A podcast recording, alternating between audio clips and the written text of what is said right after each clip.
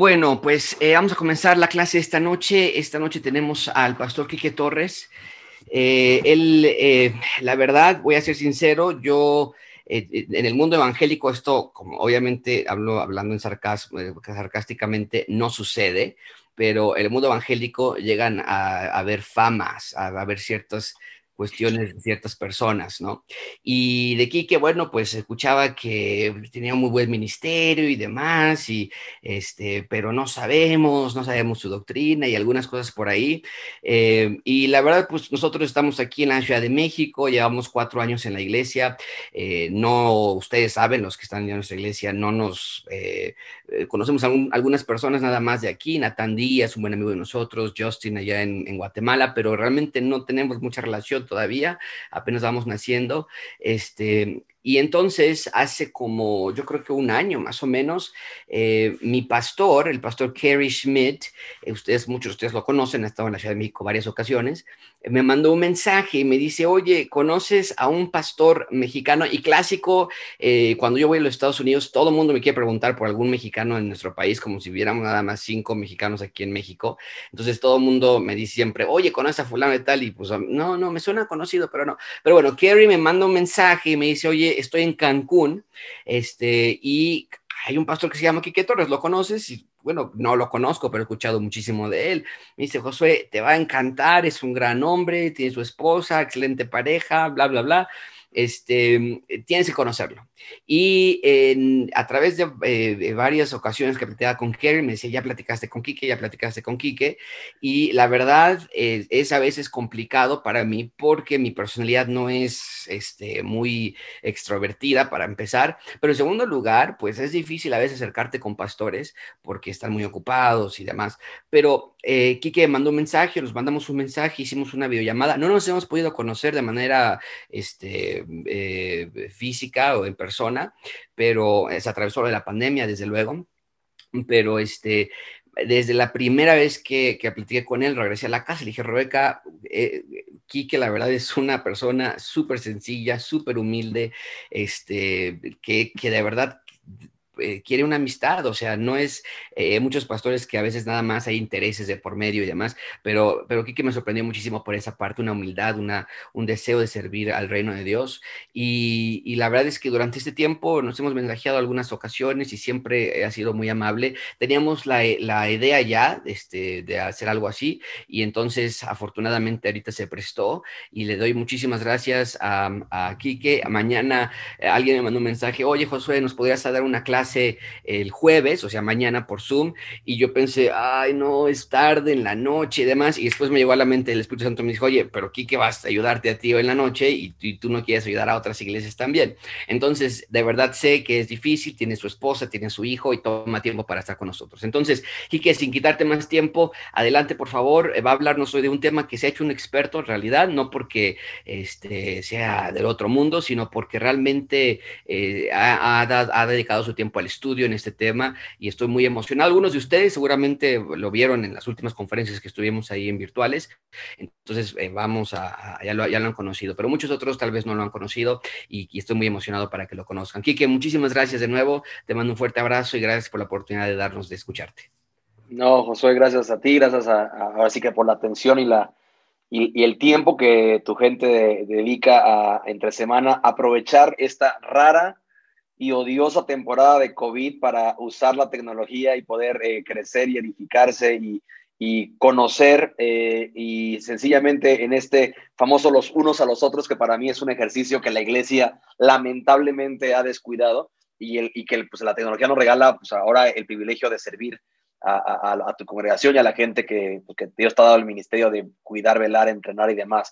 Sí, bien, como ya dijo Josué, eh, soy, soy el pastor Quique Torres conocí a su pastor y una ahora sí que de sus voces eh, eh, en Estados Unidos en este retiro de matrimonios.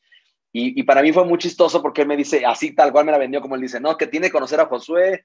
Dice, eh, él, armó una combinación que, que, dije, ¿a poco será? Dice, porque él es muy parecido a mí y tú eres muy parecido a Johnny Hunt, que es una, una, influencia de, de Pastor Kerry, en el, que lidera el retiro en el que estábamos de matrimonios. Este, y yo me como, como que parecido a ti, y sí, como más introvertido, más inteligente, la verdad. Entonces, este, yo dije, vamos, la verdad que fue muy buen amigo. Yo me acuerdo que una de las cosas que me encanta que me dijo Kerry es cuando nos despedimos, dice, dice Quique, les amamos, ojalá pueda pronto visitarnos. Cuando venga a visitar a José, haré lo posible por, por visitar allá a tu familia en Querétaro. Y me encantó porque dice, antes de que hagas una estupidez, llámame. Y a mí, ese, ese tipo de, de, pastores, de amigos que sabes que vas a batallar, vas a querer hacer tonterías, antes de que hagas una tontería, me buscas porque quiero ser amigo y cuidarte para que no eches a perderlo todo. Para mí fue un regalo de decir como, este es mi tribu, este, este, es un hermano que no nomás es un consiervo o alguien que le interesa el reino a nivel de otros contextos, sino que le preocupa mi alma y que sabe que como pastor estamos en un deporte de alto riesgo, ¿no? Este, a raíz del año pasado arrancamos justamente un programa de, para pastores que se llama Prioridad Pastoral, en el que lo abrimos a pastores que están, eh, que no tienen un compañerismo, que están caminando solos, pastores plantadores, y arrancamos con siete el año pasado, estamos con siete este año, en este tema que a mí Dios me ha dado del, del peligro, del, de que el pastor sano que termina bien es un animal en peligro de extinción.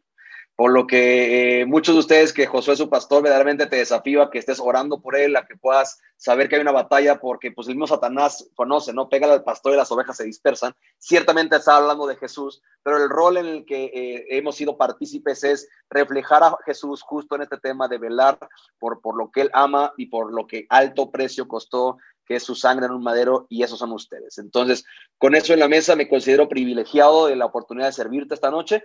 Le había hecho Josué lo que sigue es muy sencillo. Voy a hablarte un poquito de la consejería bíblica, cómo yo entré al tema, por qué rayos estoy en este tema, cómo me he preparado, eh, dónde estamos ahora eh, y el por qué creo que una iglesia tendría que tomar el elemento de consejería bíblica no como un departamento, o no como un hay dos, tres hermanos que lo hacen, sino como un ADN en el que nos practicamos los unos a los otros de la palabra en amarnos, someternos, edificarnos, alentarnos y demás.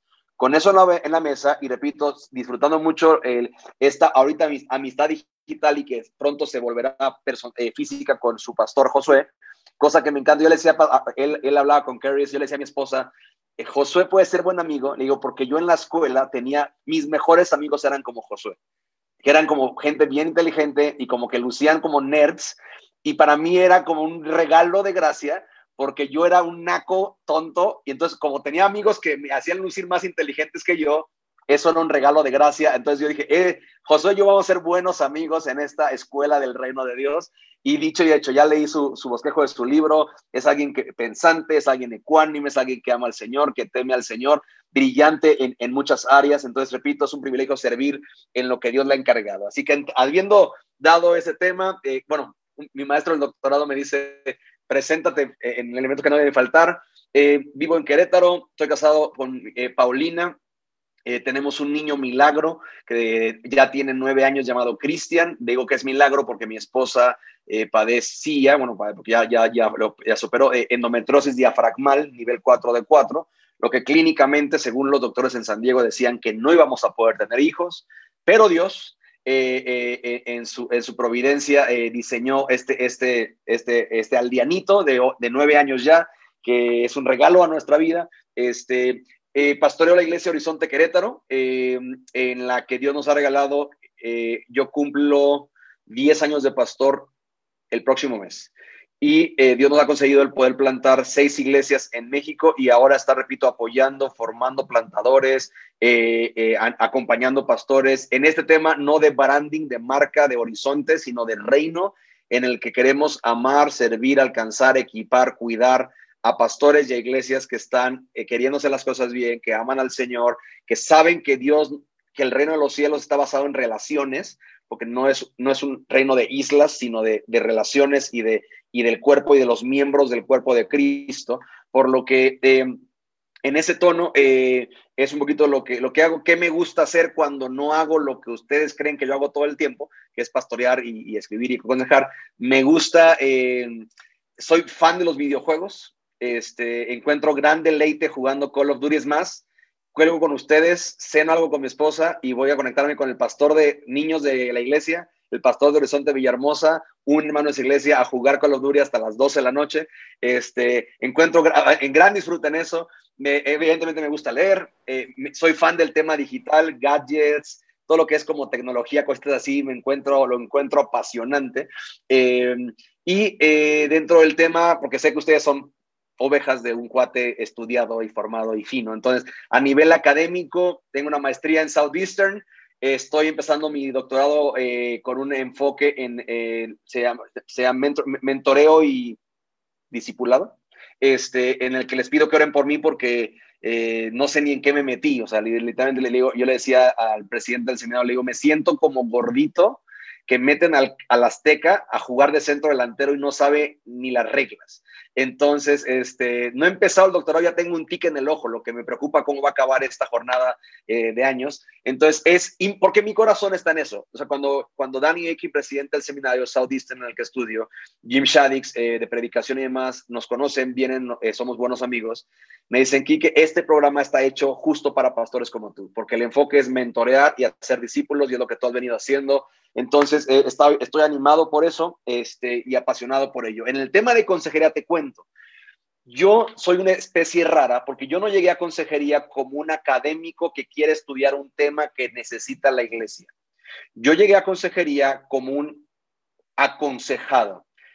En el 2011, que yo corría mi primer año de ministerio, yo me encontré en una autopista para destruir mi matrimonio y por ende el ministerio.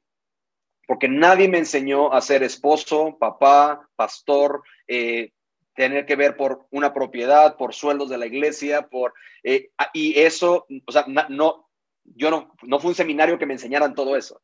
Eh, entonces yo verdaderamente por temas de, de temple, por temas de, de, una malformación incluso a nivel de ministerio, en el que, en el que pues, el pastor es solo y el pastor pelea solo y el pastor no puede abrirse con nadie porque pues, no van a entender y, el, y, pues, eh, y, súmale el contexto cultural en el que crezco en una familia en el que el, proverbio es la ropa sucia se lava en casa, eh, pues esto arrojó un licuado que a nivel de la salud de mi alma eh, me llevó a este tema de verdaderamente clamar a Dios desesperado por su ayuda.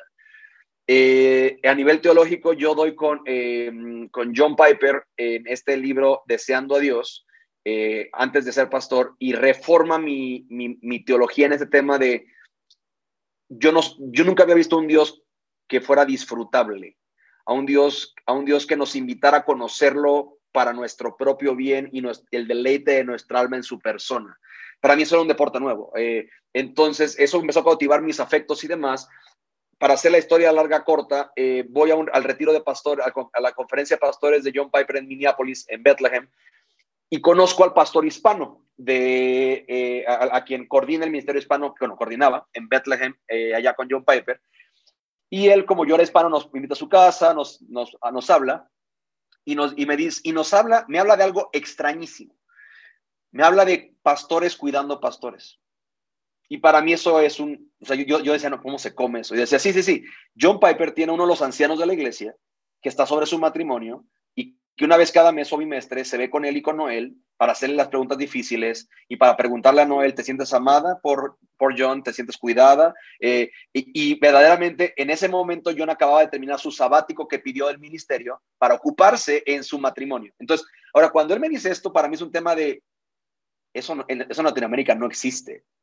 En Latinoamérica el pastor es el capo del cartel, él es el jeque del pueblo y nadie está por encima de él eh, entonces yo regreso y le escribo un correo y le digo, oye Luis, pues me quedo con esto que me hablaste. ¿Me podrías hablar un poquito más de cómo se come eso en el mundo real? Me dice, sí, que, que nos vimos en una videollamada como esta. Y, y yo le digo, oye, ¿sabes qué? Pues podrás ayudarme porque necesito que te metas en mi vida porque yo tengo todo el potencial de echar esto a perder. Y Dios me da la gracia en que la verdad es que el Ministerio Hispano de Bethlehem era bien pequeñito, entonces Luis tenía tiempo eh, y me dice, ok, va, empezamos a platicar, a trabajar. Yo no sabía que era consejería bíblica. Para mí era una, un pastor ayudando a otro pastor a conectar lo que Dios dice con lo que pasa en tu vida y tener esperanza y ánimo y herramientas. Eh, nos empezamos a ver semana a semana con mi esposa y mi esposa encontró esto que al principio fue súper incómodo. una plataforma para acusar a su esposo con libertad. Entonces, ella es, esa hora tenía y llegaba con Luis y decía, oye, Kike hizo esto y esto y esto, y me acaba de hablar feo y me, contestó así. Y, y debo confesarte, es incomodísimo para la carne eso. O sea, para mí era un tema de, me sentía expuesto, me sentía desnudo, me sentía avergonzado, me sentía como, porque yo venía en un elemento en el que si tú caes, fallas, no eres moralmente perfecto, te disciplinan y te sientan y te corren y, y, te, y, para mí un tema, y de repente escuchar a Luis en el que mi esposa me acusaba y Luis tenía esta gracia de poder decir, ok, ahora vamos a ver qué dice Dios, acompáñeme en su Biblia a esto y ahora a esto y ahora esto, y, cómo, y, terminar la, hora, la hora y media con ánimo, con perdón, con esperanza, con un tema de, ok, vamos a hacer esto. Para mí eso era un total deporte nuevo. Cuando se estabiliza el barco de mi matrimonio, por la gracia de Dios, y repito, usó a Luis para ello, me dice Luis, ¿sabes qué, qué, Apártate el próximo año que vengas, porque quiero que vayas conmigo a Indianápolis. O sea, te vienes a Minneapolis y te quedas una semana más, porque quiero que vayas conmigo a Indianápolis a conocer a un loco como tú, me dice. No, pues vale. Voy a, Minneapolis, me quedo con él en su casa, me lleva a, a, a Lafayette, Indiana, y conozco a Steve Byers. Steve Byers, para los que un poquito tema de, de, de, linajes en el Evangelio, Steve Byers podría ser como el bisabuelito de Jay Adams, que es el padre de la consejería bíblica. Eh, y, él, y, y, empiezo yo por primera vez a escuchar qué es consejería bíblica. Yo no sabía que, o sea, para mí, repito, mi proceso fue un tema de alguien discipulando a mí y a mi matrimonio en tener esperanza en el Evangelio en medio de nuestros problemas y ver a Dios salvar, sanar, transformar. Cuando escucho a Steve su primera ponencia, que es lo que hoy nosotros hacemos cada noviembre en Con tu Consejo, nuestra conferencia hispana de consejería, para mí Steve le pone nombre y apellido a algo que yo sabía que Latinoamérica ocupaba. Esta, él llamaba consejería bíblica, pero en esencia es esta capacidad que la iglesia es transformada de que los problemas no nada más el pastor los arregla, porque debemos eh, aclarar algo, esa es una cosmovisión que agarramos del catolicismo, en el que el cura es el que está más cerca de Dios, entonces yo necesito hablar con el cura y él tiene que orar por mí porque él tiene palancas con el Señor y, y es algo totalmente antibíblico y totalmente mm, cero funcional a la luz de la escritura. Entonces, él empieza a hablar de esta iglesia que comunidad abraza el llamado de los unos a los otros y que como iglesia impacta a su comunidad ofreciendo incluso ayuda a la comunidad que ya se cansó de terapia psicológica, psiquiatría, misticismo, lectura de cartas, energías y demás, y que encuentra en la iglesia un oasis en el que hay respuestas y en el que hay un acompañamiento que da esperanza verdadera por la palabra de Dios. Eh, y con eso en mente, quiero que me acompañes en tu Biblia, si la tienes ahí, en 2 de Timoteo 3, 16. La porción la conocemos todos. Yo, la, yo voy a usar para esto porque quiero aclarar algo. Aunque en Horizonte usamos la NBLA, en consejería yo sigo usando NTV, sobre todo para los nuevos, porque es una versión muy amigable al nuevo lector. Entonces la voy a leer en la nueva traducción viviente, pero repito, creo que la porción la conocemos varios. Segunda de Timoteo 3, 16. ¿Sí? Segundo de Timoteo 3:16 dice lo siguiente, toda la escritura es inspirada por Dios y es útil para cuatro cosas. Enseñarnos lo que es verdad, hacernos ver lo que está mal en nuestra vida, nos corrige cuando estamos equivocados y nos enseña a hacer lo correcto. Los que crecimos en Reina Valera saben lo que dice, para enseñar, instruir, corregir y todo, instruir en justicia. Okay. Entonces, me gusta la NTV porque da como un lenguaje, un español mucho más fácil de comprender para el nuevo lector y dice, nos enseña lo que es verdad. Juan, Juan 14, 6 dice, Jesús dijo, yo soy el camino, la verdad y la vida. Eh, dice, nos hace ver lo que está mal en nosotros, nos va a corregir, ¿sí? Eh, nos corrige cuando estamos equivocados y nos enseña, se nos va a instruir en justicia y nos va a... Eh, entonces, eh, son cuatro cosas que me encanta. Si pones atención, la gente está buscando. Está queriendo conocer una verdad, está queriendo verdaderamente ubicar qué es lo que está mal en la vida, porque ya se cansaron de echar la culpa al mundo y eso no va a resolver nada. me encanta, no nomás te va a hacer, lo que, hacer ver lo que está mal, te va a corregir. ¿Sí? Va a corregir lo que está mal en tu vida eh, y, cuando estás equivocado y te va a enseñar a hacer lo correcto. No nomás te va a, hacer ver que estás mal y a corregirte, sino te vas a, equipar para hacer lo correcto. Todo esto es un, es un proceso. Esto parte de que sabes lo que es verdad. tú no puedes saber lo que está mal en tu vida si Jesús no es verdad. Si para ti eh, todo es relativo y cada quien tiene su propia verdad, diría Niurka, pues mi pues mi verdad no es igual a la tuya, pues cada quien tiene su verdad y pues cada quien en su fiesta y tú no te puedes meter conmigo porque pues este es mi rollo. Bueno, el punto es de que nosotros creemos, a nivel consejería matrimonial, me encanta esto, no es que él está bien y ella está mal, o ella está bien y él está mal, es los dos están mal, Jesús está bien. Vamos a partir de ahí. Porque si el elemento es a ver quién apunta con el dedo más rápido, el, el, punto es de que un matrimonio con crisis, pleitos y divisiones constantes, la Biblia dice que están orando en la carne. No porque somos cristianos de hace 20 años, la Biblia dice que son carnales. Sí. Entonces, no, es, es que ella, porque lo que ustedes deben saber, digo, no sé el tiempo que lleven en la iglesia, lo que pasa cuando una pareja pide consejería matrimonial, se ve algo así. Entonces, se sientan, se sientan, si hay un sofá, se sientan una, ella aquí y él hasta acá, lo más lejos que se pueda, ¿sí? Y empiezan, eh, en esencia lo que quieren es, pastor, dígale a él espacio en blanco, véase que haga algo que yo quiero que haga y no me hace caso. O, no es que pastor, es que usted no la conoce. Ella y empiezan con todo el desplegado. ¿sí? Todo el acta de decretos que Jesús pagó en la cruz, se la vamos a presentar, para, no más para que usted esté enterado con qué fichita estamos trabajando aquí, pastor. ¿Sí? Y, y me encanta porque quieren ellos que en una sesión salgan ellos de luna de miel a tener intimidad en el hotel más cercano porque Dios se fue. Y, el yo les digo esto, miren señores, ustedes han destruido su matrimonio ocho años. No esperen que en ocho días se va a arreglar, pero si se comprometen a caminar esto juntos con el Señor, yo, yo he visto parejas que ya los daban por perdidas, que en ocho meses son nuevas. Lo que ustedes requieren no es un nuevo matrimonio. Bueno, sí, requieren un nuevo matrimonio, pero con la misma persona.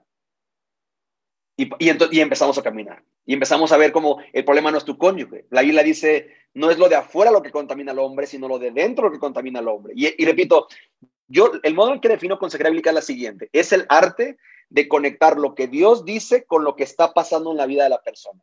Cuando servimos a que esto engrane y empiece a caminar, la vida es súper transformada porque ya tengo esperanza, ya conozco a Dios. No nomás conozco a Dios, ya sé qué dice. No nomás sea, ya sé qué dice, ya sé que es mi responsabilidad, lo que me toca a mí, de lo que me va a pedir cuentas Dios. Y quiero ocuparme en eso que me toca y soltar lo que no me toca, que no es mi control, porque eso es del Señor.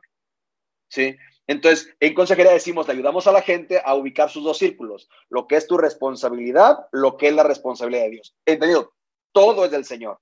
Pero hay algo que Dios no te va a pedir cuentas. Por ejemplo, Dios no te va a pedir cuentas de la salvación de tu hijo marihuano. Dios no te dice, madres salvarán a sus hijos eh, del infierno. No, Jonás dice, las salvaciones del Señor. Ahora, Dios sí te va a pedir cuentas con tu hijo con el tema de marihuana, qué cosas tú les modelaste, qué cosas tú descuidaste, qué cosas puedes procurar, qué está Dios tratando con tu alma que puedes modelar a tu hijo una esperanza para cuando la paga por el pecado le llegue, quiera al Dios de su mamá. En eso sí podemos trabajar. Entonces, y eso, repito, es lo que Dios dice, qué está pasando en mi vida. Cuando eso engrana, la gente, eh, eh, ahora sí que los mexicanos ochenteros, setenteros le dicen, cuando les cae el 20, la cara les cambia. Es un tema de, ah, ok, ya sé qué me toca con el Señor ya hace lo que él dice. Entonces, con, con ese tenor y en base mucho en 2 de Timoteo 3:16, queremos ver toda la escritura por eso. ¿Cuál es el problema en la iglesia? Que la gente llega en problemadísima a la iglesia con depresión crónica, trastornos de ansiedad, ataques de pánico, eh, depresión clínica, y la iglesia y los hermanos y las hermanas y los pastores dicen, uy, uy, uy ¿sabe una cosa? No, es que aquí no hacemos eso. Eh, recomiendo, le recomiendo una doctora que se especializa en almas. No sé sepas esto, pero psicología en esencia es el estudio del alma. Y qué curioso que la iglesia esté mandando a los heridos al mundo a un elemento que Dios diseñó a la iglesia para ser la gente de esperanza, de sanidad, de caminar, de discipulado y demás. Por lo que en esencia, si estás entendiendo lo que estoy diciendo, para mí la consejería bíblica no es otra cosa más que una excusa para hacer la gran comisión y de hacer discípulos. Eso es consejería bíblica. Vamos a agarrar a alguien que trae un problema y vamos a caminar con Jesús. Es lo que el Reina Valera dice, exhortaros, que es ponerte hombro a hombro viendo hacia la misma dirección y caminar juntos. Eso es consejería bíblica. ¿sí? Romanos 15, 14 en la Reina Valera revisada dice así, así que amados hermanos, yo sé que están llenos de toda bondad y de todo conocimiento, de modo que pueden aconsejaros los unos a los otros. La Reina Valera 60 dice exhortaros. El problema es que el cristiano raro entiende exhortar como, ah, yo, yo tengo el don de exhortación porque soy bueno para regañar. No, bro, tú eres raro y eres un gruñón amargado. El exhortar es aconsejar, es acompañar, es en amor, en tiene que ver con el rol de paracletos, del rol del Espíritu Santo, es servir en el Espíritu a que una persona pueda ver a Dios sanar, salvar y transformar su vida. Entonces, me encanta esto, porque dice, Pablo está diciendo a una iglesia que los dos elementos para que una iglesia esté lista para aconsejar es estar llenos de bondad y de conocimiento. Mi problema es que hay iglesias que Dios ha sido tremendamente bueno con ellos y saben muchísima Biblia, pero no aconsejan. Y todo es el pastor, o los ancianos, o los diáconos. Y el punto es, creo que entonces eh, como pastor estamos haciendo un mal trabajo en hacer pastorcéntricas las iglesias en vez de cristocéntricas y que cumplamos la gran comisión de equipar a las iglesias y a las personas de la iglesia en al estar llenos de tanta bondad y de conocimiento del Señor, yo ya estoy listo para poder amar, hablar, acompañar y servir a otros. Entonces, eh, eso es. Yo empiezo a entrenarme y repito, empiezo a caminar cada año, empiezo a orar por esto, empiezo a, decir, Señor, esto falta en Latinoamérica. Eh, e-, eventualmente tú, empezamos a tener conferencias un poquito como esta, pero ahora sí que en persona, cuando todavía en la era pre-COVID, me siento como si fuera la era prehistórica, pero bueno, en la era pre-COVID, es cuando la gente se reunía en las iglesias y la gente iba y abrazaba hermanos y, y, y, bueno, en, esa era, eh, y empezamos a, empezamos a caminar esto, y la verdad que Dios nos da una gracia muy especial, porque por, por esa misma gracia hoy eh, hospedamos cada noviembre el entrenamiento más grande en Latinoamérica de consejería bíblica, en el que hospedamos aproximadamente mil personas de 21 países distintos, de cerca de 300 diferentes iglesias, de todas las denominaciones que están entendiendo esto. Como iglesia necesitamos entrenarnos en saber usar la Biblia para dirigir nuestro camino y para servir a otros en eso. La conferencia llama con tu consejo porque toma nombre del Salmo 73, 24 que dice en la NTV, con tu consejo me has guiado y me conduces a un destino glorioso. Entonces Dios promete conducirnos por medio de su palabra, de su consejo, y hay un destino al cual, al cual Él nos va a llevar. Entonces, básicamente eso es lo que es. Eh, la realidad es de que el regalo ha sido, y te quiero como, como compartir algunos testimonios, eh, porque es una de las preguntas que más hacen en este tipo de pláticas. Eh, mi, por ejemplo, mañana tenemos una charla a las 12 del día. Eh, están invitados, estas gratis. Si puedes, y si no, se va a quedar grabada en, el canal de YouTube de Horizonte Cristo es Mejor. Una charla con un ex hacker eh, en España, que se llama en Cristo, hablar de cómo ayudar a gente que tiene una adicción a, que tiene una adicción a esto. Temas digitales. ¿Qué ofrece el tema digital? Eh, ahora, yo sé que aquí veo eh, hermanos y hermanas como mi hermanita Ofelia y quizás Miguel Lupita que dicen como, ¿por qué alguien tendría una adicción a esto? Qué tontería. Y sí, porque eran otras batallas, pero la realidad es que mi generación sabe que el elemento es que la gente pasa de 7 a 8 horas aquí. Entonces, ¿qué ofrece esto? ¿Por qué es tan adictivo? ¿Por qué las redes sociales literalmente eh, con lo que vamos a mañana con Uri, que es, me repito, el cuate aparte no, es, no es, es, un, es un chavo que a los creo que 14 años ya era hacker y el cuate robaba este, digitalmente y Dios le rescató y estudió en un instituto y, y estamos trabajando con él estas charlas. Pero por, lo, el, ¿por qué está estudiado lo que le llaman el escroleo infinito? ¿Por qué el tú estar scrolleando la pantalla, viendo fotos o notificaciones o noticias? ¿Por qué no te deja? O sea, ¿por qué no lo puedes dejar? Algo ofrece eso al alma de la persona. Y si el alma no entiende que lo que Dios ofrece es mejor de manera consistente, el alma va a perderse en eso y va a perderse en Netflix. Y ahorita, por el, tema que tengo ahorita, y, yo creo que a Josué le debe pasar lo mismo, yo ya estoy desde diciembre aconsejando a las familias que están sufriendo los estragos de encuarentenarse y verdaderamente perderse en creer que la iglesia es ver un servicio por internet y no tener compañerismo y no orar unos por otros y no amar al prójimo y no, ¿sí?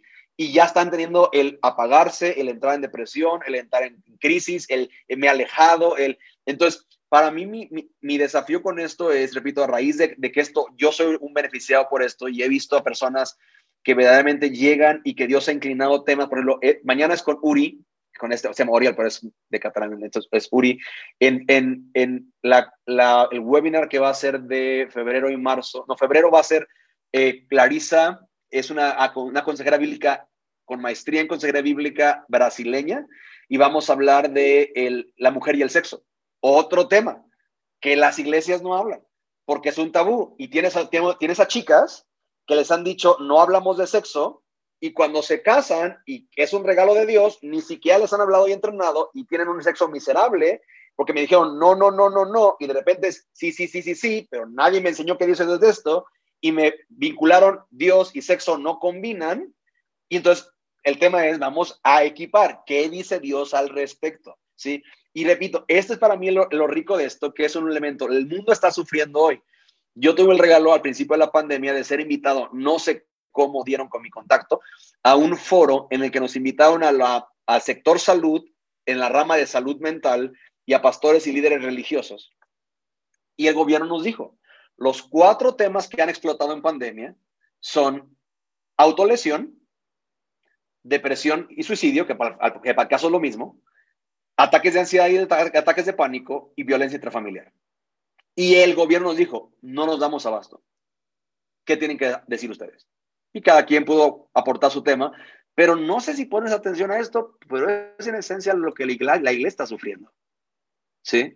Eh, digo, José y yo sabemos, pero un pastor de mucho renombre el año pasado se suicidó.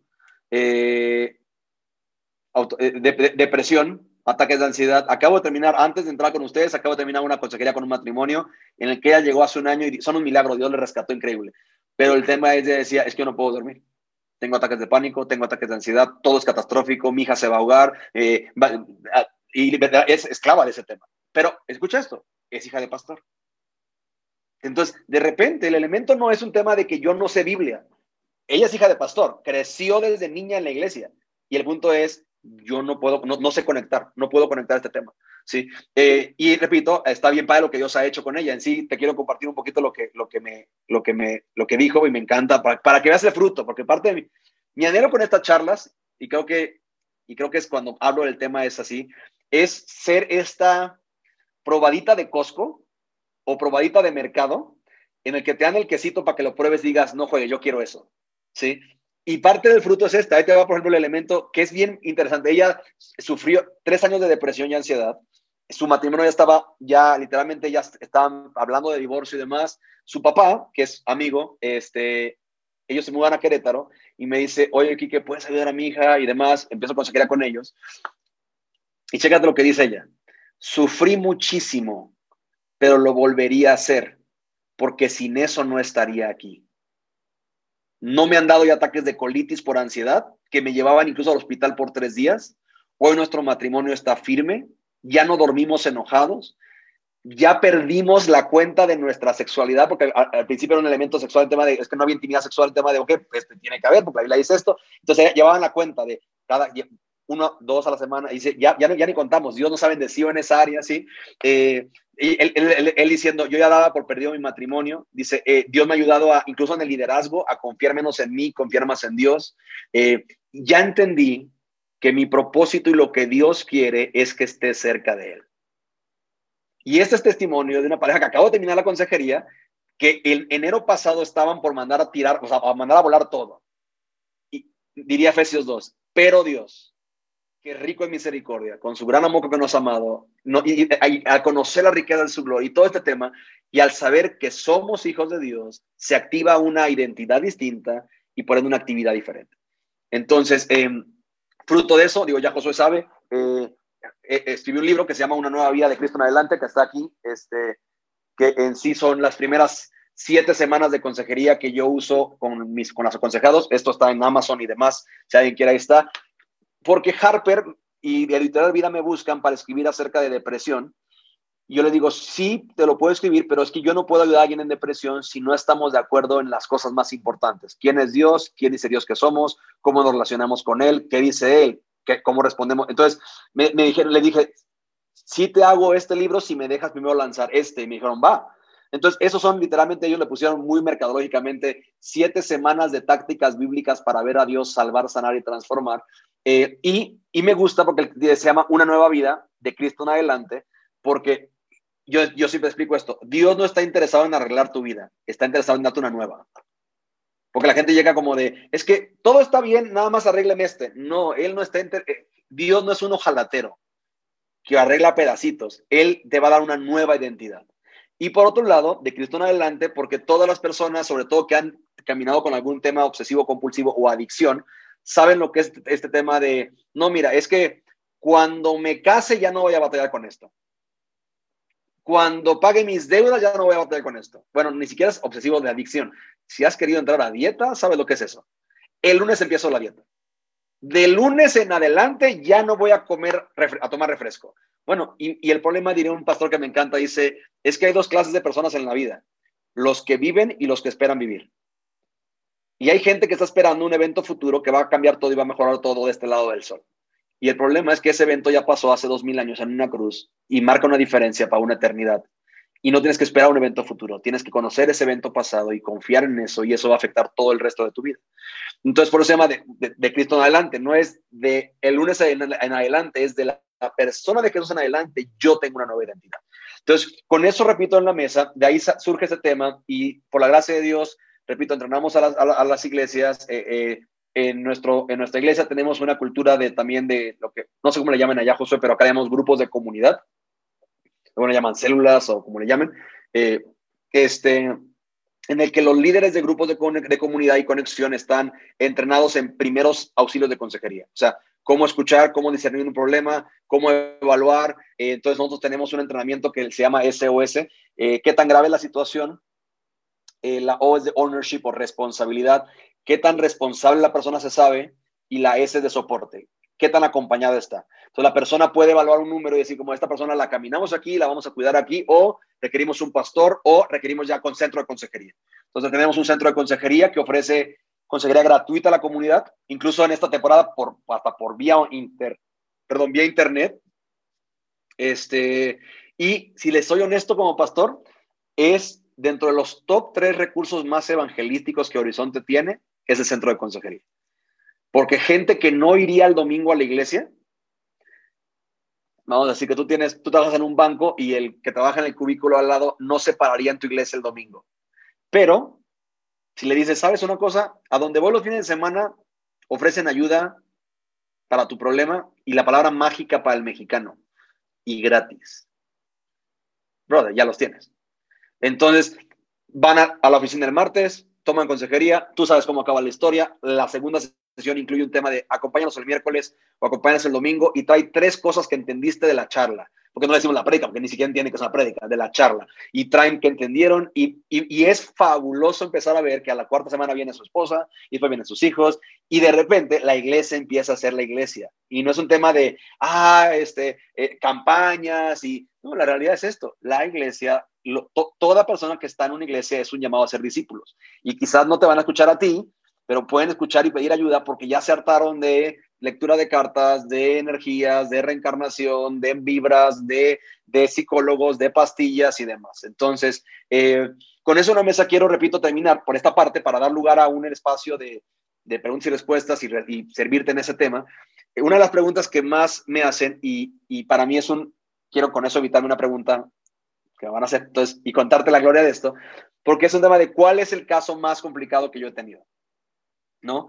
Eh, y, y, para mí es el, es el, caso más complicado, pero es el caso más glorioso. Eh, yo cuando yo me empecé a entrenar en consejería, yo empecé a tomar clases para lo que el americano le llama como estrés postraumático, que es como aconsejar a gente que ha regresado de la guerra y no puede dormir y está violenta y está adicta a pastillas y tiene, está adicto a pastillas para dormir y demás. Eh, yo, o sea, yo sufrí un intento de secuestro a los 11 mm, años, 12 años en Coahuila. Eh, viví en la Ciudad de México, donde ustedes viven, entonces Yo me mudé a la prepa y a los dos meses de estar ahí me asaltaron, pleno puente de Acoxpa, una de la tarde me debutaron, ¿no? Me bajaban mi reloj, o sea, entonces, eh, entonces yo decía, es que el, el estrés postraumático de Latinoamérica no es ir a la guerra, es estar en una ciudad en la que estás con guerra de carteles, vivir en Ciudad de México. ya, pero ya, ya eso es estrés postraumático. Este, eh, eh, haber sido víctima de secuestro o haber perdido un ser amado por, por tema de secuestro. O sea, es otro tipo de trauma, lo que le llama trauma, pero al final ya son impactos en la vida, ¿no? Entonces yo decía, hijo, señor, sería increíble que levantaras a alguien, escribiera al respecto de ese tema y, y de eso has estado escuchando una prédica y de repente tú, Dios, te activa este corazón como evangelista, ¿no? Entonces va, agarras la ruta y, se sube alguien y Dios te da carga, ¿no? Como un tema de, ah, esa persona se ve bien perdida. Y empiezas a orar como, híjole, Señor, mándale a alguien que le hable de ti. Y sientes al Espíritu Santo decirte, Duh. o sea, ¿cómo te explico, brother? ¿Sí? Este, bueno, algo así me pasó con ese tema. Entonces, yo empecé a orar y eventualmente, y por la gracia de Dios, hace dos años, llegó una chica al grupo de jóvenes de la iglesia en el que me dijo, estábamos estaba enseñando ahí, y me, y me dice, hay preguntas y respuestas, como va a, haber, va a haber ahorita, y me dice, alza la mano y digo, dime, esta fue la pregunta. Oiga, pastor. Este, digo, pastor, pastor, porque yo seré aquí. Pastor, pastor. ¿Qué haces cuando cometiste un error en el trabajo y por eso no puedes dormir? Eso fue lo que me dijo. Y yo, yo siempre digo a respuestas, a preguntas generales, respuestas generales. Entonces yo digo, yo pensando, es una chica que trabaja en un banco y al cierre de caja le faltaban 200 pesos y se los cobraron a ella y se siente culpable. Y le digo, y le hablo, digo, preguntas generales, respuestas generales, mira, hay perdón, restituye si te equivocaste en esto, bla, bla, bla, bla, bla. Perfecto, queda. Al final se acerca y me dice, pastor, tiene un segundo, sí. Y, le, y dice, soy, soy yo la que pregunté, le hago, sí, dime.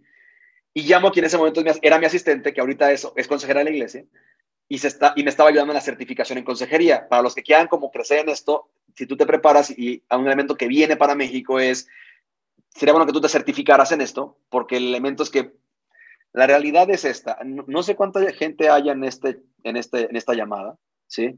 Pero hay una realidad. Todos en esta llamada son consejeros. La única pregunta es si son bíblicos. Pero ya cada uno en esta llamada da consejos. No es que mira, vi esto. Y no es que, mira, mi abuelita le ayudó. No, mira, es que en mi casa lo hacemos así. No, es que vi esto en YouTube. No, es que ya cada uno aquí es consejero. La única pregunta es si tu consejo es bíblico. Entonces, verdaderamente, esta, esta, esta, chica se, se, se, acerca y me dice, pastor, eso es la que pregunté, sí. Le digo, dime. Dice, yo soy jefa de seguridad. Soy entrenada por un ex FBI. Mi labor es dedicarme a la inteligencia y, ver las rutas. Ella era jefa de seguridad de un importante banquero de un banco relevante en México. Dices, ver las rutas y asegurarme que no haya carteles, que no haya retenes, que no haya, para asegurar la ruta de mi cliente. yo decía, ah, vale, padre.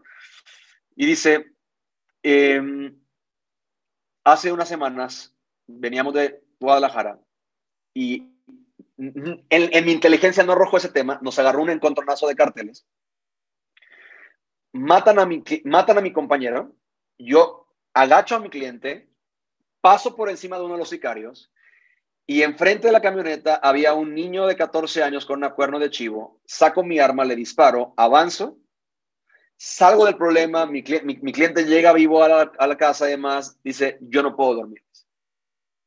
Me paro todos los días a las 12 y media de la mañana, voy al baño y en el espejo veo al niño que maté. ¿Me pueden ayudar? Y yo así. O sea, yo, yo por dentro, mi carne era como un tema de no sé ni cómo le voy a entrar a esto. Pero yo, yo, yo de hocicón estaba orando por eso. Le digo, sí. Le digo, eh, vamos a una cita y nos vamos a ver para caminar algo juntos. ¿Ok? Nos vemos. Ese fue el problema de presentación. Nos vemos en la cita y verdaderamente, o sea, la gente que ya lo ha leído o lo que, la que va a agarrar este libro, yo empiezo con el Evangelio, porque para mí no, no, no me da empezar por otra cosa. Se empiezo con el Evangelio. Ella era cristiana desde los dos años de edad, más o menos. Entonces sabía los versículos y demás, pero lo que yo me doy cuenta es de que, y es lo que le digo incluso a pastores, tú puedes estar viviendo en la iglesia y no conocer a Dios. Y para muestra Samuel, cuando, eh, cuando Dios le llama, dice la Biblia, dice, eh, eh, dice Samuel todavía, Dios no se le había revelado todavía a Samuel, y el cuate vivía en el templo para muestra Nicodemo, Juan 3. un maestro de la ley que no entiende qué es nacer de nuevo. Entonces, el que tú lleves años de cristianos, para mí no me garantiza nada. Yo tengo esta, yo tengo esta filosofía como de judicial del evangelio. Para mí todos son incrédulos hasta que me demuestren lo contrario. No, pero es que yo serví de líder de jóvenes y de panderos en la iglesia primera bautista del avivamiento futuro de mi ciudad. Padrísimo. Yo tengo que empezar de cero, porque parte del elemento es que a mí no me consta que el Espíritu Santo esté en ti. Y yo voy a apelar a una materia prima que se llama el Espíritu Santo en ti para hacer los cambios sobrenaturales que nada más Dios puede hacer por medio de su palabra. ¿Sí? Entonces empecé con el Evangelio y ella hizo una de las mejores primeras tareas que yo mando, que empiezo a, decir, mira, te lo voy a explicar y tu tarea es tomar nota y la próxima semana me lo vas a explicar en tus palabras. ¿Sí?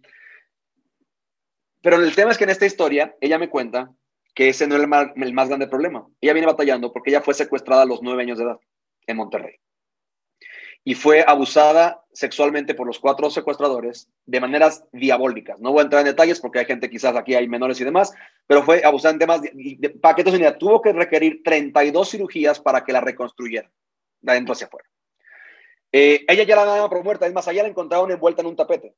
Cuando llegan los, la policía a rescatarla, matan a dos de los secuestradores y a dos secuestradores eh, los arrestan.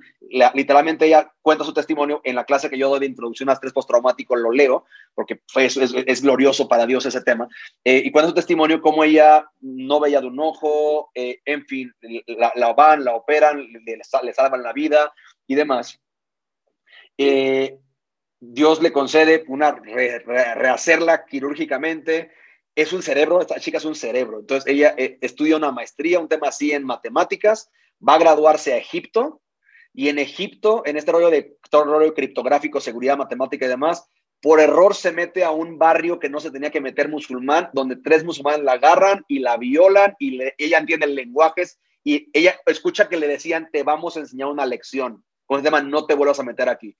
Entonces, eh, ahora, te estoy diciendo esto, que este es el caso que es, esto llega a las iglesias, señores. O sea, el, esta gente está allá afuera esperando por respuestas. Y por eso mi tema con el rollo diabólico de cristianos cómodos, que su más grande problema es que no se pudieron conectar al sermón por internet y que la realidad es, mi anhelo es que es poder traer perspectiva un tema de allá afuera el mundo está muriendo y la iglesia tiene una encomienda mucho más grande que sobrevivir COVID y ver una prédica por internet. La gente está en hospitales a de los hospitales con sus, parientes que no pueden respirar y las iglesias no podemos permanecer atrás de una pantalla diciendo vamos a protegernos del mundo porque la realidad es que, creo que José me dijo, creo que en su iglesia también ha habido infectados. Entonces, el más grande problema esta temporada no es un virus que está allá afuera, es un virus que está acá adentro y se llama el pecado. ¿Sí? Y para eso ya tenemos la vacuna, se llama el Evangelio. Entonces, e, empiezo a caminar con ella y fue padrísimo porque verdaderamente tú ves cuando alguien le cambia la cara. Imagínate lo que ella ha sufrido. Ella no me saludaba ni siquiera de, beso, de abrazo. Ella tiene una, toda una, inadversión a los hombres. Entonces, es un tema como así de respetuoso y empezar a ver cómo su cara empezaba a cambiar. Y la tarea del Evangelio ella empieza a explicar qué es creación y caída. No, Dios, creemos que Dios es esto y que, y que creó, pero nosotros nos revelamos y demás. Cuando llega la parte del Evangelio, ella me encanta porque ella lo explica así. Y nos tenemos que arrepentir, dice. Y arrepentimiento es entender que Dios es el mero machín. Yo antes creía que yo era el mero machín. Ahora, te, estoy hablando de una mujer, pero ese es, su, lenguaje. Yo antes creía que era el mero machín. Arrepentirse significa entender que Dios es el mero machín, entonces Él es el que manda. ¿Sí? Y para mí es un tema de, ella ya lo entendió. O sea, hace falta meterle Reina Valera, pero ya lo entendió. ¿Sí? Ella ya entendió, Dios es Dios y yo no. Él dice Rana y yo brinco, él tiene la última palabra, yo le sigo. Eso es arrepentimiento.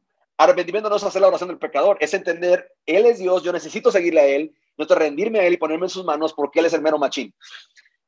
En esa área Dios regaló un, proceso glorioso de sanidad, de esperanza, de descanso, tanto así que su psiquiatra, porque ella, ella pidió ayuda porque dice, mañana mi jefe quiere que yo vaya con un psiquiatra. Y yo sé que me va a mandar pastillas. Ella, imagínate lo que ella ha sufrido, entonces ella sabe el proceso y dice, eh, pero yo creo que Dios tiene otra cosa que ofrecerme. A la quinta semana del proceso, llega y me dice, ya mi doctor me dio de alta. Yo digo, ahora. Y me dice, sí. Dice que ve buenos cambios en mí, pero que ningún cambio que ve en mí tiene que ver con algo que él, él me haya dicho. Así que él dice que no es ético que me siga viendo y cobrando si él no me está ayudando. Que lo que esté haciendo, que le siga haciendo. ¿sí? Y verdaderamente, ahora sí que eso es algo que, pasa en ese tema. Y te voy a contar lo más glorioso de esto porque quizás haya alguien que aquí requiera escucharlo. Llegamos a la parte del perdón. O sea, imagínate las heridas que ella trae. El tema del perdón es, es un mes, ¿sí?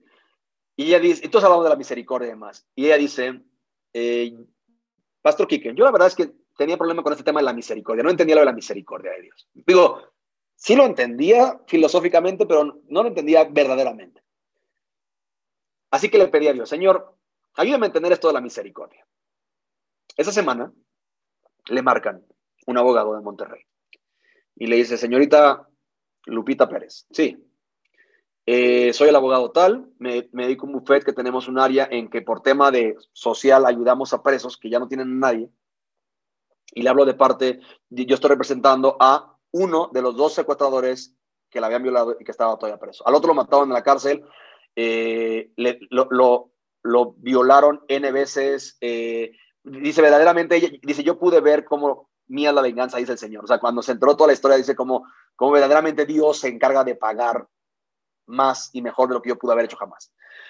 Eh, pero el que seguía vivo estaba todavía en prisión y dice, eh, necesitamos que usted venga y pueda firmar como un perdón jurídico para que nos conceda el moverlo a un bloque psiquiátrico de la prisión, porque ya donde está no, ni siquiera le está ayudando. Eh, podría venir a...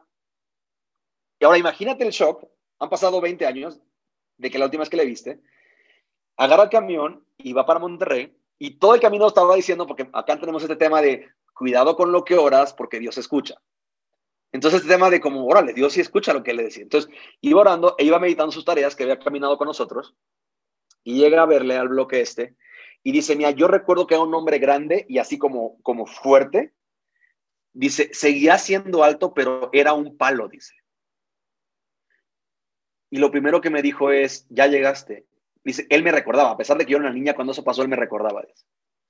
Y dice, perdóname, perdóname, este, no sabes lo que ha sido, y le empieza a contar todo lo que ha pasado, y las veces que dice, apestaba, porque ya no, se, ya no se bañaba, porque cada vez que él iba a la regadera significa que iba a ser violado. Entonces, este, dice, perdóname, pégame, decía, pégame. Porque, dice, ¿por qué no me quieres matar?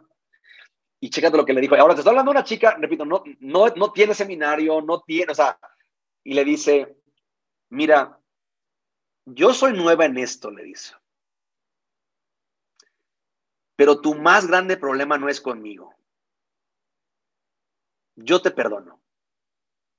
¿Te sientes mejor con eso? Y él le dice, no. Dice, es que tu más grande, y me, me encantó el tema, yo soy nueva en esto. O sea, como no te lo puedo, pero te voy a decir lo poquito que sé. Dice, tu más grande problema es con Dios sí, tú pecaste contra mí, pero yo te perdono, pero tú pecaste primero. Y le empieza a explicar en el, hacer al cuate el evangelio. La siguiente vez que va, el cuate llega, llega sangrando por el, recto porque lo habían violado la noche anterior y demás, entonces todo mal. Y ella puso dinero como para la mordida o para el, hacer que un, uno de los guardias pudiera tener una tina para poderlo bañar y poder con, su ropa meterlo así en un agua y poderlo bañar. Y ella dice, pastor, fue ahí donde entendí lo que es misericordia. No solamente que Dios nos perdona y ya no nos toma en cuenta lo que hicimos, sino que todavía Dios nos limpia. Estas cosas no pasan en una charla con el pastor de una hora, estas cosas no pasan en una platicadita de videollamada. Estas cosas pasan por medio de un proceso de caminar, amar, dedicar tiempo, orar, ver las tareas, de dedicarle tiempo a un alma que costó la sangre de Jesús en un madero igual que la tuya y que la mía. Sí, entonces, eh, en esencia, eh, es por eso, por, por, por lo que hago lo que hago, porque yo creo en un Dios que es poderoso para salvar y porque yo creo en un Dios que tiene la respuesta al problema que este mundo anda buscando desesperadamente en los lugares equivocados. Jeremías 2 dice esto.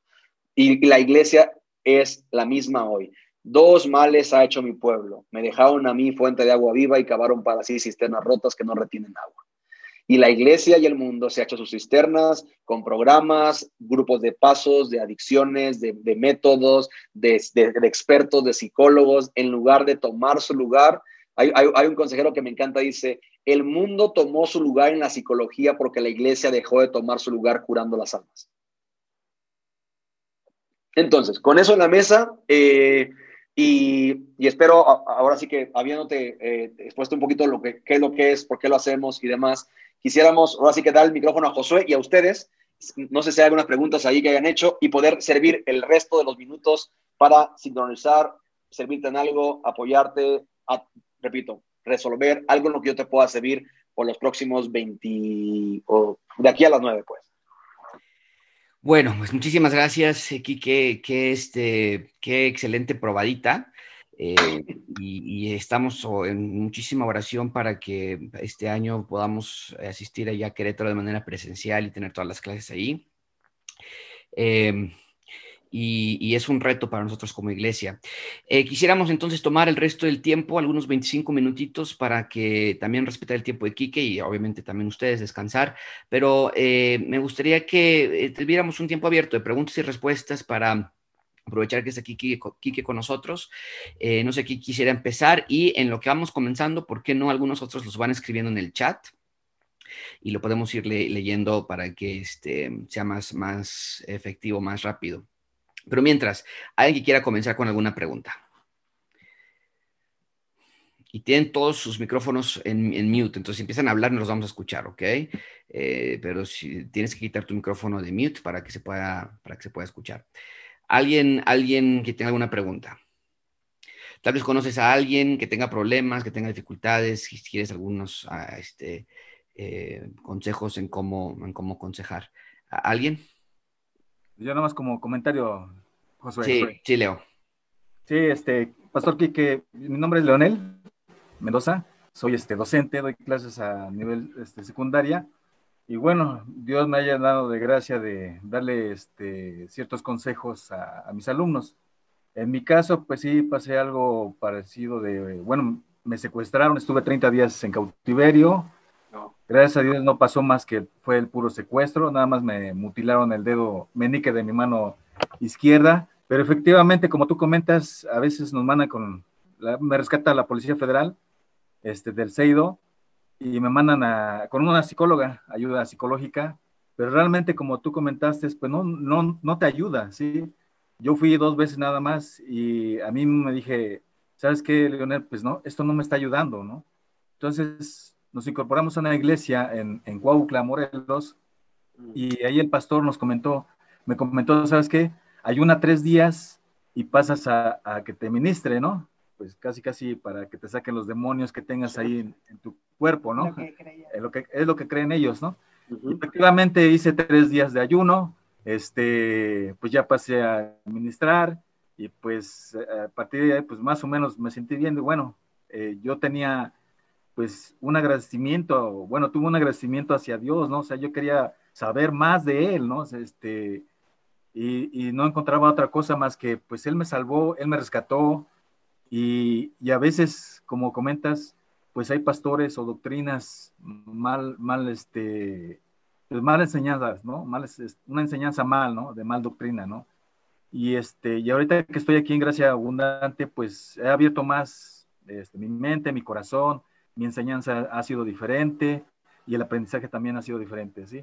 Pero efectivamente, lo que tiene uno que hacer eh, para dar un consejo, pues es, es hacerlo bíblicamente, ¿no? Y lo he hecho con mis alumnos, ¿sí? Algunos sí han tenido la confianza, pero lo primero que les pregunto, ¿crees en Dios?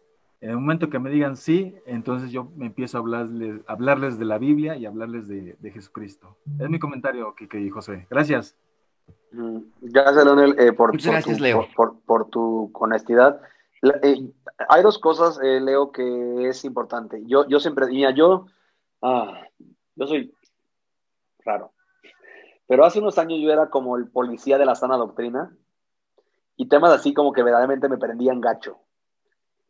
Hasta que me di cuenta que muchos de esos pastores no hacen eso malintencionadamente, sino que así les han enseñado.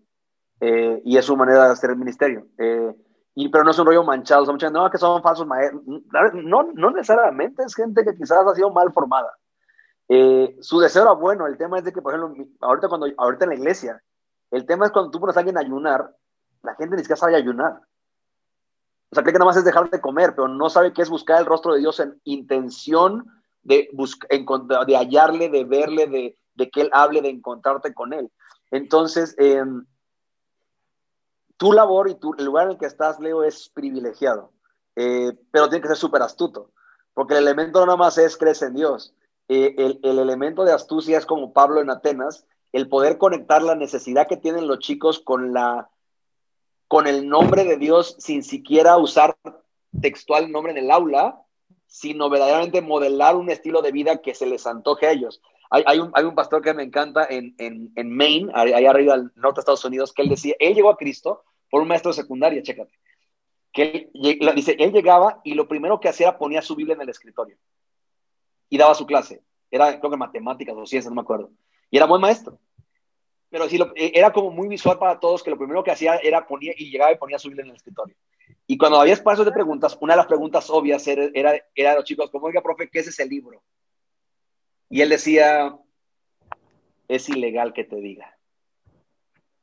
Brother, o sea, en esa adolescencia así les activaba todo, ¿sí? Cuando se dio cuenta que una Biblia, y, es curioso, o sea, Dios usó a un maestro de secundaria para alcanzar a este hombre que en su momento me, fue de gran bendición para mí, mediante la astucia de decir, o sea, la excelencia con la que yo te enseño y la pasión y, la, y, el, y lo, lo, que me importa tu vida es porque yo creo en un Dios que le importa y que le importas. Entonces, eh, eh, es una, una, una, un proceso, una, una posición bien padre, Leo. Eh, ahora sí cobraré que Dios te pueda permitirte ser usado ahí con, con mucha, diría Jesús, sean eh, astutos como serpientes, inocentes como palomas.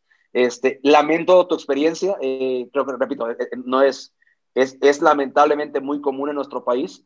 Glorifico a Dios que te guardó tu vida, sobre todo por, por, por, por, para bien de tu familia y porque me queda claro que todavía tenías algo que hacer acá, de este lado del sol, ¿no?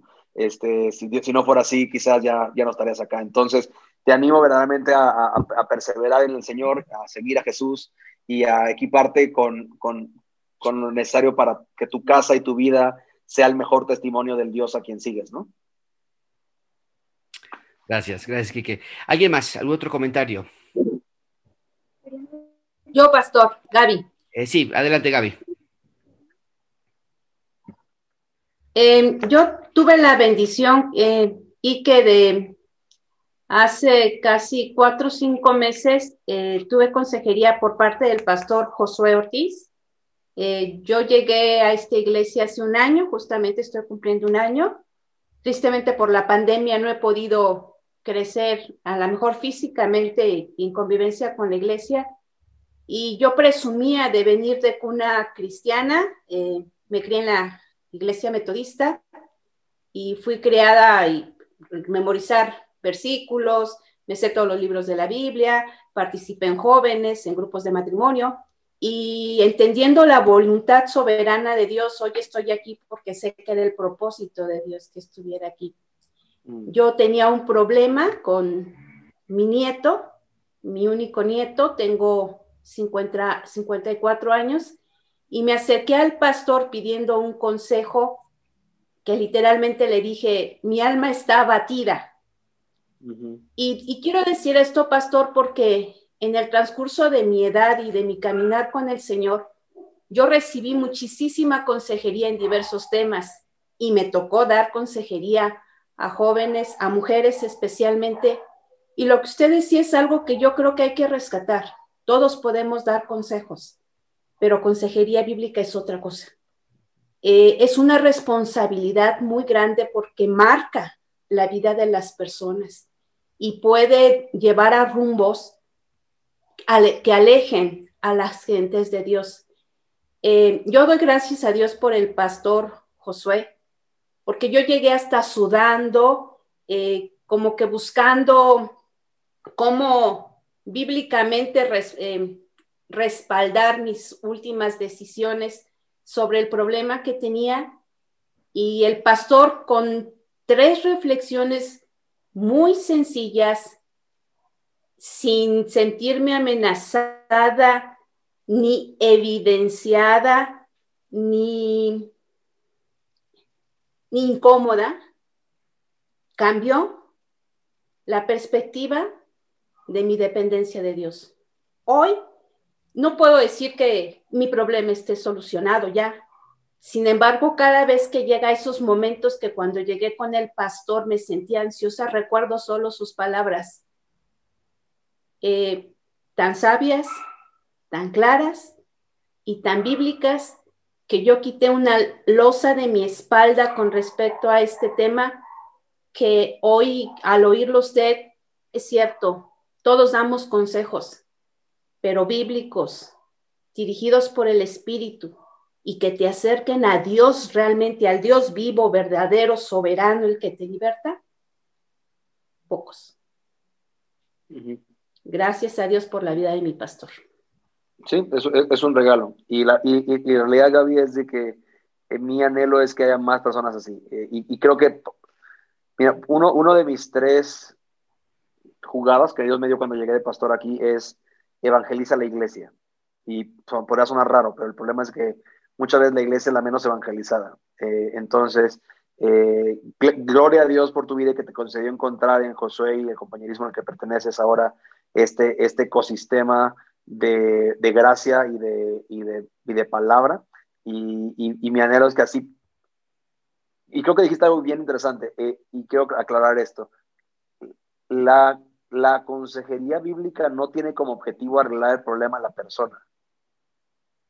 Eh, las salvaciones del Señor, Proverbios 3, 5 al 7 dice, reconócelo en todos tus caminos y él enderezará tus veredas.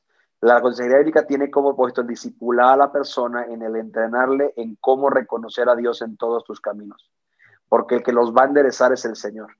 Entonces, Salmo 16, que es de mis salmos favoritos ahorita, eh, empieza con un protégeme, oh Dios, pero termina con un en tu presencia y plenitud de gozo y delicia a tu diestra, y no se cita que el problema más haya ido. Pero cuando Dios entra por la puerta, el temor y la angustia y la crisis y el pleito y la ira salen por la ventana. Entonces, eh, eh, porque a veces muchos creemos ese tema como, no, yo voy a conseguiría para que mi nieto ya esté bien y yo sepa cómo tratarlo. Eh, no, al final del día, yo siempre digo, hay abuelitas con menos capacidades y que ni cristianas son que no tienen nietos como el tuyo, si fuera el caso, ¿no? O sea, el elemento no eres tú algo tú que haces. Eh, Satanás va a jugar la carta de la culpa y de que pudiste haber hecho algo más, pero al final del día, las salvaciones del Señor, y ahora, ¿de qué te toca? O sea, ¿qué Dios te ha llamado a ti? De eso sí vamos a platicar. Pero entonces e, es, es un regalo eso y, y, para mí, o sea, Josué, conocer a Josué y otros pastores que aman al Señor, que aman la palabra, que tienen esta humildad de, de, de ser pastores, porque al final del día muchos en, el, en, el, en las tribus de sana doctrina son buenos predicadores, pero no son pastores. Eh, son buenos maestros desde un púlpito, pero son, o fuimos, yo me incluyo en ese momento, discapacitados para caminar uno a uno con la gente. Y Jesús tenía esta gloria de ser hablar a multitudes y de tratar con individuos con preguntas y, y, con, y, no eran iguales y no eran. Entonces, eh, deben, deben saberse muy, muy privilegiados y honrados por tener un pastor que ama al Señor, que se ha entrenado en la exposición de la palabra, pero que también dedica tiempo a lo que es el cuidado pastoral, que irónicamente care viene de, de cure, eh, es que Dios es el que cura las almas, ¿no? Entonces, este, está increíble, gracias por compartirla. Por ahí creo que hay un iPhone de Luz María que está levantando su mano. Creo que es de los pocos que, eh, que es que, que por, por, light alza la mano ahí. No sé si eh, Luz María. Adelante. Sí, buenas noches, Luz María Martínez. Eh, primeramente doy gracias a Dios por esta, esta enseñanza. Este, sí me conmovió. Esa, esa, parte, su, su testimonio, sus comentarios. Yo tengo eh, ciertamente nosotros somos consejeros, hemos sido consejeros de una u otra manera, y bien, bien se menciona consejeros bíblicos. Pero luego nos llega, este, mi pregunta en concreto es si, por ejemplo, eh, lo que se nos ha recomendado es que si alguien te pide un consejo, una mujer aconseje a una mujer y no un hombre. Y en, en mi pregunta es, ¿es esto correcto o es lo que debemos hacer. Vaya, si a mí me llega una persona varón y me pide consejo, yo entiendo que por somos diferentes géneros. Lo correcto sería canalizarlo con un consejero varón. Y esa es mi pregunta. Este, o, o puedo asumir o puedo tomar el papel de consejero de ese varón. En el caso, en mi caso, yo soy mujer, o un varón como consejero de una mujer. ¿Qué sería lo correcto? ¿Qué sería lo más recomendable? Gracias. Ok. Eh, ¿me, ¿me, escuchan ahí? Sí. Ok. Este, el tema va a un tema de prudencia y de temor de Dios más que un tema de género. Yo, yo no creo que es sensato que un hombre aconseje a una mujer o viceversa, porque se generan un afecto que, que tiende a ser peligroso y que no es piadoso. En mi caso, yo cuando aconsejo mujeres, yo no doy más de, sencillamente desde la segunda sesión, pero casi casi ahorita desde la primera sesión llamo a una consejera. Eh, porque al final del día yo, yo echo a andar el proceso, lo conecto con una consejera y yo monitoro el proceso por medio de la consejera y yo nada más veo el proceso cada tres, cuatro meses para asegurar que, porque al final del día lo, glorioso de una iglesia que está equipada en ese tema es de que yo sé lo que la consejera va a decirle porque es entrenada por mí. entonces ya hay una escuela en la que va a caminar lo que yo caminaría con ella. O sea, al final del día, por eso repito, consejería es una excusa para ser discípulos, porque es este tema de esto encarga a hombres fieles que sean idóneos para enseñar también a otros. Entonces, eh, ciertamente sí. Ahora, lamentablemente no todas las islas tienen eso. Eh, en su momento no era así. Eh, pero para mí es algo como, como prudente y en tu caso creo que lo entendiste súper bien, Luz María. Sería mucho más sensato si hay temas de hombría que va a requerir un discipulado, pues que un hombre le enseñe a ser esposo, papá, administrador, proveedor y demás áreas que le tocan al hombre va a ser mucho más sensato que alguien, que un hombre lo, lo, disipule a que tú nada más le importas doctrina, ¿no? Entonces, este, sí, es una verdad, pero repito, no quiero decir es palabra del Señor, porque lamentablemente hay iglesias en que el pastor es el único que, que, está en Cristo maduro.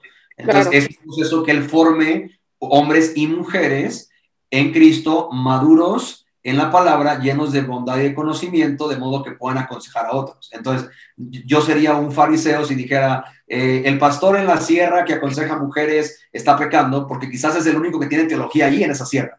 Entonces, pero eh, a nivel de, prudencia y de piedad, es mucho más sensato y entendido avanzar y madurar la iglesia hacia esa dinámica obvia en el que se entiende que hay consejeras mujeres. Bueno, aquí lo que pasa es, cuando tú pides consejería, llenas una hoja de solicitud y hay una persona en el centro de consejería que lee tu hoja y te canaliza con la persona que cree va a ser mucho más viable que tú puedas conectar. Entonces, si es un tema de rango de edad, es un rango de problemas, ¿sabes? Que es un tema de... Entonces, e, ese es un poquito como opera, pero repito, es, es lo que ha pasado aquí después de que hemos invertido puntualmente cinco años en generar esta cultura.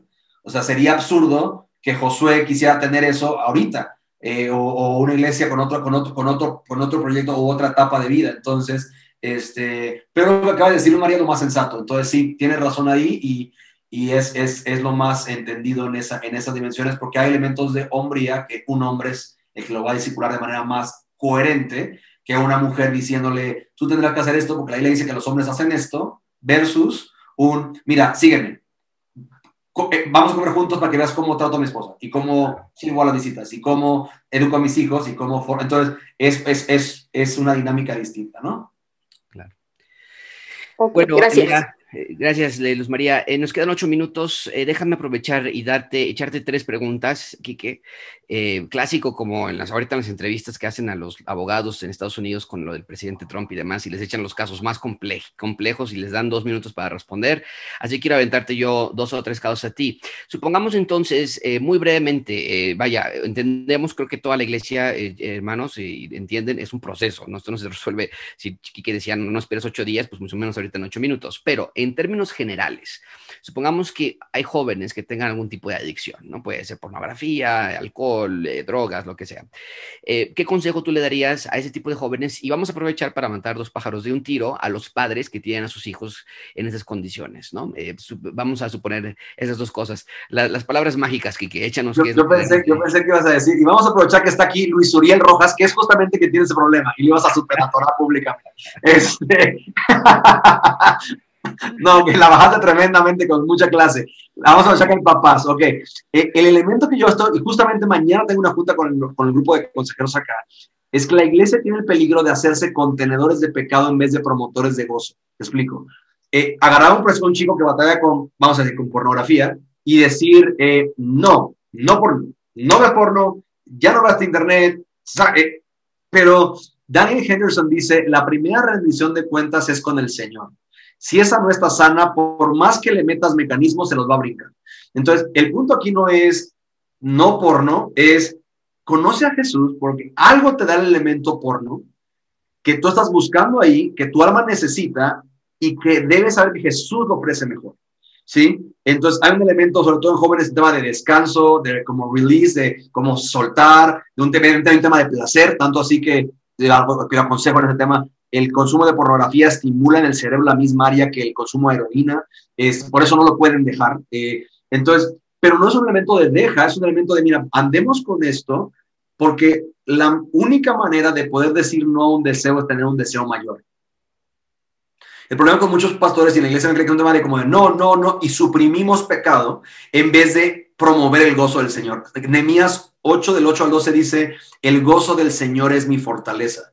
Entonces, el elemento no es la fortaleza el hacer tareas, apechugar, ya no ver teléfono, eh, sacar la compu de mi cuarto, o sea, son buenos mecanismos, incluso pagar un software de rendición de cuentas que le hagan ver a otro lo que estoy viendo, sí sirve, pero, pero si tu alma con Dios no está sana, por más mecanismos que le metas te lo vas a brincar. Y te lo digo porque, repito, Dios me rescató de eso a mí. Y yo, yo incluso, por ejemplo, hoy día yo no veo Vimeo. Es un canal de videos porque mi, de mis últimos encuentros con pornografía hace tiempo fue con Vimeo. Y ahora, eso no te lo reja un, software de, pornografía porque es un programa de videos YouTube, ¿sí? Y el punto es de que hoy el tema digital, desde cualquier plataforma o red social, estás a tres clics de dar con contenido pornográfico. Entonces, el elemento es, ahora, ¿podemos hablar de todo eso? Sí, pero el punto es, si la persona no anda con Jesús y no conoce a Jesús, no tiene este mejor deseo que poder decir, no voy a ver esto porque tengo una cita con Dios con esto no voy a, voy a decir no este placer porque tengo este placer que me da. Bueno, yo lo digo algo mucho más burdo, Netflix. Yo no tengo ninguna bronca en que tú te peines Queen's Gambit de ocho horas, pero el punto es de que después de ocho horas tú no terminas diciendo, wow, tengo más paz. Wow, tengo más gozo. Quiero amar a las personas. No, o sea, e, el rollo con el entretenimiento es que está diseñado para darte alegrías de corta duración. Versus Salmo 16 que dice, en tu presencia y plenitud de gozos y tu diestra para siempre. Entonces, si la persona no conoce esta plenitud de gozo, esta alegría cortita va a seguir siendo atractivo. La manera en la que yo explico a, la gente es, lo siguiente. Yo le digo, si yo tengo, yo vengo a Ciudad de México, Querétaro, y yo estoy a la altura ahí de palmillas y demás. Yo tengo un hambre así dura. Hay puestillos ahí y de tacos y de carnitas y gordos y demás. Pero yo sé que, vamos a decir, yo sé, ah, porque ahorita ya no está, Dios me lo quitó, pero ese era mi ejemplo siempre. Pero yo sé que a dos cuadras de mi casa están las mejores tortas de pastor del planeta. Yo puedo decirle no a los tacos de pellejos porque sé que en media hora tengo la torta de pastor que mi alma necesita. Ahora, si yo no tengo la torta de pastor, yo voy a decirle sí a cada pellejo que me aparezca. La batalla con la tentación no es un tema de no caer en tentación, es un tema de hay algo mejor. Por eso mucho el eslogan el, o, el, sello de Horizonte es Cristo es mejor. Es, ese es el tono. Cristo es mejor que cualquier cosa que este mundo te pueda ofrecer y Cristo es mejor que cualquier tentación que este mundo te quiera usar para, para destruirte. Entonces, eh, ese sería un, o sea, repito, eso es como los dos minutos. Ahora, eso es un proceso, es un caminar, es un, porque repito, nadie puede, yo, yo, yo, yo le digo así a la gente, Jesús es como el chocolate. Bueno, no sé aquí, si aquí hay alguien le gusta chocolate, pero yo lo explico así. Jesús es como el chocolate. Eh, cuando yo te digo, ¿a qué sabe el chocolate? Tú me dices, pues, pues a chocolate. No, sí, pero si yo nunca probado chocolate, ¿a qué sabe? ¿Qué tiene? Leche. ¿El chocolate sabe a leche? No, porque la leche sabe. Azúcar, tiene azúcar, sí. ¿Pero sabe azúcar? No, porque tampoco. Cacao, tiene cacao, pero sabe cacao. Entonces, ¿cuál es la mejor manera en la que yo puedo ayudar a que alguien sepa qué sabe el chocolate? Y por eso el Salmo dice, gustad y ved cuán bueno es el Señor, dichoso el hombre que en él confía. Y el, elemento con la iglesia es que somos buenísimos para explicar de qué sabe el chocolate, pero nunca le decimos, vamos a comernos uno tuyo juntos. Perfecto, no, excelente. Pues muchísimas gracias, el tiempo se nos está acabando. Eh, nada más una aclaración, que alguien está preguntando aquí, cuando mencionaste la frase que cuida lo que oras porque Dios escucha, eh, están pidiendo un poquito de explicación, un poquito de aclaración, ¿a qué te referiste con eso? Es algo sí, en el elemento de que Dios, o sea, Dios va a escuchar todas tus oraciones y Dios va a contestar todas tus oraciones, las contesta sí, las contesta no y las contesta espera. Entonces, cuando tú pides oraciones que a mí me gustan decir a la gente que las haga, esas oraciones difíciles de Señor, enséñame qué es misericordia. Dios te va a regalar oportunidades para ejercer misericordia. Por ejemplo, hay una amiga que me encanta que ella decía, yo no le pido a Dios paciencia. Yo decía, ¿cómo que no Sí, porque yo ya vi Santiago 1 y ya que Santiago 1 dice que la prueba produce paciencia. Entonces yo ya sé que si le pido a Dios paciencia me manda la prueba, entonces mejor no la pido. Ahora, nos reíamos de esto porque no es que Dios dice, ah, no me pide prueba, no la voy a mandar. No, repito, nos, nos burlábamos de esto, pero el elemento de esto es, verdaderamente Dios es un Dios real y es un Dios vivo que escucha las oraciones. Por eso decía como, en, en ironía, ten cuidado con lo que pides porque Dios se lo toma en serio. Y creo que aquí todos los que hemos nacido de nuevo sabemos lo que es, que tú un día le dijiste a Dios, Señor, toma mi vida, y Dios se lo tomó en serio. Tú creías que nada más es arréglame estas áreas, pero no, Dios sí se tomó la palabra, ¿no? Sí, perfecto. Y tenemos una, una, predicación que viene, no me acuerdo si ya la enseñé, no recuerdo, esta iglesia, no sé si ustedes se acuerdan mejor, pero creo, estoy casi seguro que viene, donde yo, les, donde yo ponía el ejemplo, eh, y, creo que viene, la próxima semana estamos en Marcos, y lo puse yo de esta manera, Dios no es un ojalatero, Dios no es un nutriólogo, tú vas con el nutriólogo y le dices que una dieta porque quiero bajar de peso y la dieta es para eso, pero no, no esperas tú que el nutriólogo te hable y te pida a ti, eh, a ver, también quiero ver tu, tu, este, otras áreas de tu vida, ¿no? El nutriólogo nada más se mete en el área que tú le estás pidiendo y Dios no es un nutriólogo, Dios es un rey y a Él nos, nos sometemos y Él quiere todo en nuestra vida, ¿no? Entonces, eh, Quique, muchísimas gracias, fue muchísima bendición, por lo menos para mí, yo sé que para todos ustedes también, iglesia. Eh, preguntan aquí otra vez el nombre del, del libro de consejería, se llama De Cristo en Adelante, la editorial es Harper Collins. Y eh, las fechas de las pláticas, no sé si ya las tienen en su sitio de internet, pero están en consuconsejo.com, ¿no es cierto, Kike? Ahí está, le estoy poniendo en el chat el link del libro en la versión digital y ahí mismo pueden escoger la versión de pasta dura o pasta blanda, este, lo que más le favorece a cada uno. Y eh, realmente en mis redes sociales, eh, Instagram, Pastor Quique Torres, Facebook igual, Pastor Quique Torres, este, y, por ejemplo, la, charla de mañana es a las 12 en el canal de YouTube Horizonte Cristo es Mejor. Pero para el tema de consejería, se va a poner aquí es con tuconsejo.com. Con tuconsejo.com es la página de la conferencia y www.consejero.org es la página de la coalición de consejería que tiene blogs, esto es gratis, blogs acerca de temas de desorden alimenticio, de depresión. O sea, ahí son recursos que están gratis para equipar, ayudar, bendecir a consejeros que la gente puede leer, compartir y demás. Ahí están. Eh, y repito, en lo que podamos eh, servir, estamos para eso. Pues muchísimas gracias, Quique. Y este, Iglesia, vamos a, ver cómo están los, libros y los pedidos y demás. Nos gustaría ofrecer ese libro con descuento para los que los quieran y queramos hacer de apoyo para cada uno de ustedes. Es un área que Dios está tocando en mi propio corazón eh, acerca de la consejería y, equiparnos más como consejerías. Y yo sé que Dios tenía en su providencia y en su soberanía que, que fíjense, Kerry es de Connecticut y yo estoy aquí a tres horas de Quique y más fácil fue que, que Quique conociera en Cancún a, Kerry y Kerry nos conectara y demás, pero así es Dios, así, así es lo que hace Dios. Este, y espero que nada más la próxima que, que Dios quiera hacer algo así me toque a mí en Cancún, porque así está más padre, ¿no, Kike? Que te toquen Cancún cuando con, con amigos. Pero bueno, eh, pues muchísimas gracias a todos los que se conectaron. Vamos a cerrar con una oración. Kike, si nos haces el favor, por favor, el, el honor de, de, cerrarnos con una oración para, para, terminar nuestra clase esta noche. Seguro que sí, mi querido Josué. Eh, papá, te amamos, Señor, y te agradezco por cada pantalla en esta pantallita, Señor, cada rostro y cada incluso pues, pantalla que no está mostrando, pero que hay alguien detrás de ello. La realidad es que hay una batalla por cada uno, Señor. Eh, si supiéramos la batalla que hay por nuestra alma, oraríamos más y buscaríamos tu rostro más y desesperaríamos por ti, Señor.